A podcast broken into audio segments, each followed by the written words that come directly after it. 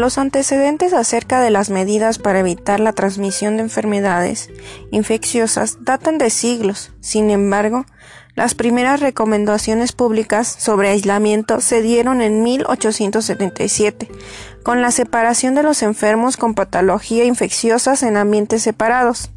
Posteriormente, en 1910 surgen las barreras de enfermería, que establecía un estricto uso de medidas diversas para prevenir la adquisición de infecciones dentro de los hospitales, como el lavado de manos con soluciones antisépticas, después del contacto y desinfección de materiales contaminados, que a pesar de haberse mantenido a los pacientes en ambientes hospitalarios de múltiples camas, la aplicación de estas medidas redujo la ocurrencia de estas infecciones.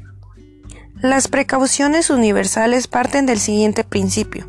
Todos los pacientes y sus fluidos corporales, independientemente del diagnóstico de ingreso o motivo por el cual haya ingresado al hospital o clínica, deberán ser considerados como potencialmente infectantes y se debe tomar las precauciones necesarias para prevenir que ocurra su transmisión.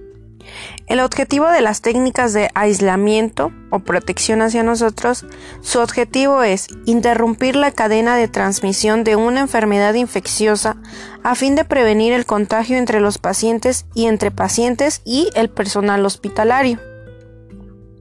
La bioseguridad entonces es el conjunto de medidas preventivas destinadas a mantener el control de factores de riesgo laborales procedentes de agentes biológicos, físicos o químicos para prevenir un impacto negativo, asegurando que el producto final de los procedimientos efectuados en el paciente no atenten contra la salud y seguridad de los pacientes, personal de salud, visitantes y el medio ambiente. Entonces atendemos como cadena de transmisión que es resulta de la interacción de diversos elementos como el agente infeccioso, el reservorio y fuente de microorganismos infectantes, la puerta de entrada, huésped susceptible, la puerta de salida y el mecanismo de transmisión de microorganismos. Un agente infeccioso entonces es el microorganismo responsable que se produzca en una enfermedad infecciosa o que produzca una enfermedad infecciosa. Estos agentes pueden ser bacterias, hongos, virus y parásitos. La fuente y reservorio. El reservorio es el lugar donde los microorganismos mantienen su presencia, se metaboliza y se multiplica. Y la fuente se refiere al lugar desde el cual el agente infeccioso pasa al huésped. Esto puede suceder por contacto directo, contacto indirecto, aire o por un vector. La puerta de salida es el sitio por donde el agente infeccioso abandona el huésped. Las principales puertas de salida son vía respiratoria, digestiva, genitourinaria, piel y placentaria. El huésped es cuando un agente infeccioso llega al huésped, debe brindarse las condiciones que favorezcan a la producción de la infección. Se han identificado tres condiciones como son personas inmunes a la infección y que son capaces de resistir a la colonización del agente, personas expuestas al mismo agente y que establecen una relación de comensalismo convirtiéndose en portadores asintomáticos, y finalmente pacientes que puedan desarrollar una enfermedad clínica. Diversos factores contribuyen a la susceptibilidad a la infección, entre los que se mencionan edad, estado nutricional, patologías subyacentes, procedimientos invasivos, uso de antibióticos, procedimientos quirúrgicos, uso de corticoides y drogas inmunosupresoras. Entonces la puerta de entrada es el sitio por donde el agente infeccioso entra al huésped. Son las mismas de la puerta de salida, es decir, la vía respiratoria, digestiva, genitourinaria, piel y placentaria. Los modos de transmisión. Existen cinco rutas principales de transmisión. Contacto, gotas, vía aérea, vehículos comunes y vectores. Sistemas de precauciones de aislamiento. La prevención y control de las infecciones nosocomiales están basadas principalmente en todas aquellas medidas que impiden que el agente infeccioso entre en contacto con el huésped susceptible.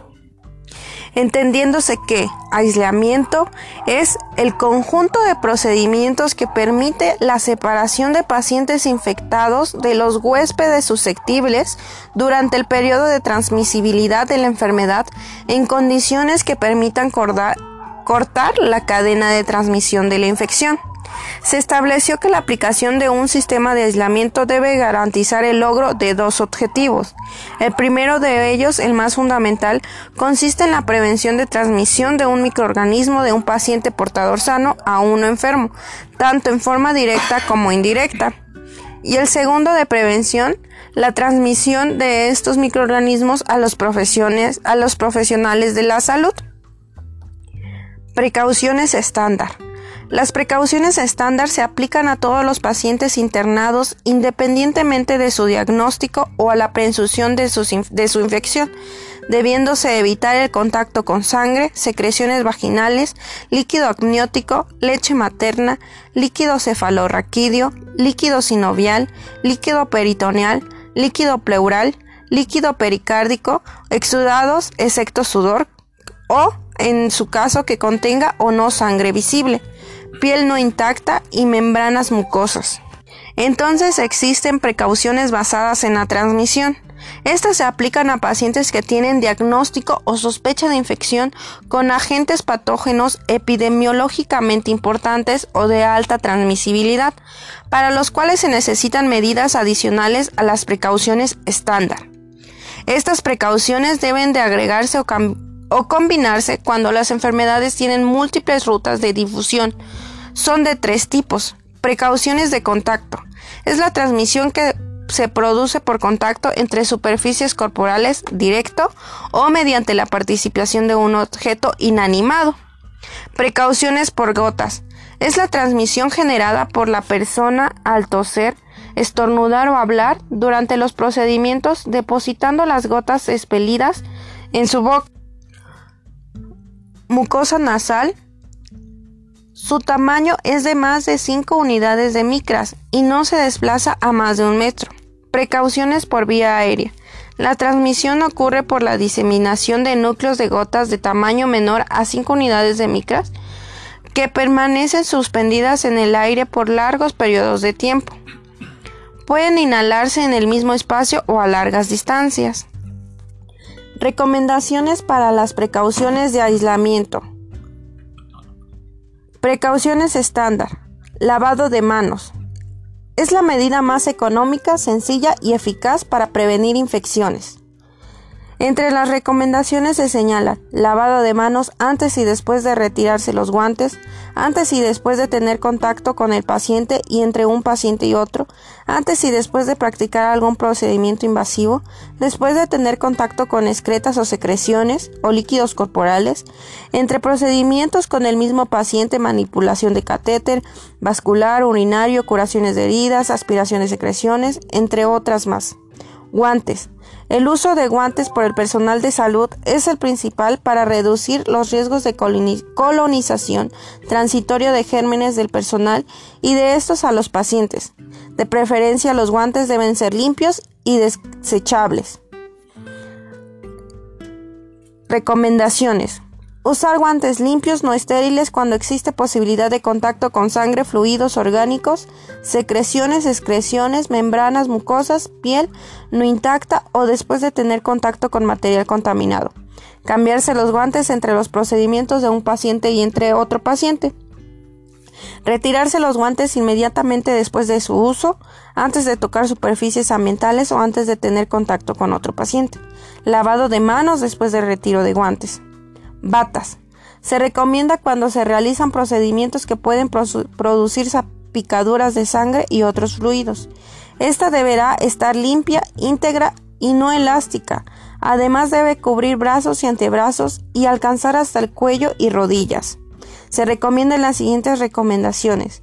Uso de batas limpias, no necesariamente estériles, permitiendo la protección corporal y del vestido. Escoger la bata apropiada para la actividad, el retiro de la bata debe ser lo más pronto posible, con posterior al lavado de manos, a fin de evitar la transferencia de microorganismos a otros pacientes y en el medio ambiente. El personal que use guardapolvo debe sacárselo antes de entrar a la habitación del paciente, hacer su ingreso con ropa de calle y al término de la atención lavarse las manos antes de recolocarse el guardapolvo. Lentes y protector facial. Se recomienda para la protección de mucosa conjuntival, nariz y boca durante procedimientos que puedan ocasionar salpicaduras de sangre o fluidos. Precauciones basadas en los mecanismos de transmisión. Precauciones por vía aérea. Las precauciones estándar deben continuar siendo aplicadas.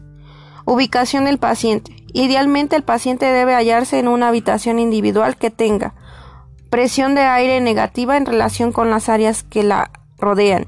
6 a 12 cambios de aire por hora. Descarga directa de aire al exterior o filtrado de alta eficiencia de la habitación, monitorizando antes de que el aire circule a otras áreas del hospital. Protección respiratoria. Usar protección respiratoria con una mascarilla apropiada con capacidad de filtrar el 95% de las partículas con diámetro de 0.3 micras llamada mascarilla N95. Debe ser usada dentro del ambiente donde se ubica el paciente y en áreas donde se realizan procedimientos con potencial de generar aerosoles. Transporte de los pacientes. Limitar el transporte y la movilización de los pacientes de su habitación. Si es necesario transportarlos o movilizarlos, deberá hacer uso de una mascarilla quirúrgica común con el propósito de minimizar la dispersión de partículas mayores a las eliminadas por la tos. Restricción de visitas. Las visitas deberán ser restringidas y orientadas sobre todo en, en personas sin exposición previa como niños y embarazadas. Precauciones de gotas. Ubicación del paciente. Se ubica al paciente en una habitación individual o aplicar aislamiento por corte. No se requiere manejo especial del aire y la ventilación. En áreas cerradas, terapia intensiva, unidad coronaria, neonatología, separar a los pacientes por lo menos un metro. Uso de mascarilla. Los que acceden a la habitación harán uso de mascarilla común. Transporte de paciente. Limitar el movimiento y transporte de los pacientes desde su habitación. Si hay que transportarlos, deberá utilizar mascarilla común. Restricción de visitas. Las visitas deberán ser restringidas y orientadas. Precauciones de contactos. Ubicación del paciente. Colocar al paciente en una habitación común se dispondrá la ubicación del paciente en una habitación individual o el aislamiento por corte en casos de heridas, exantemas y en quemados. Guantes y bata. Los que acceden a la habitación extremarán el uso de métodos de barrera como guantes y batas, no siendo requisito que sean estériles, pudiendo solo estar limpios. El retiro de ambos materiales se, se realizará previo al abandono de la habitación. Equipos no críticos. Los equipos como estetoscopios, tensiómetros, termómetro, deberán ser desinfectados o esterilizados después de la alta del paciente.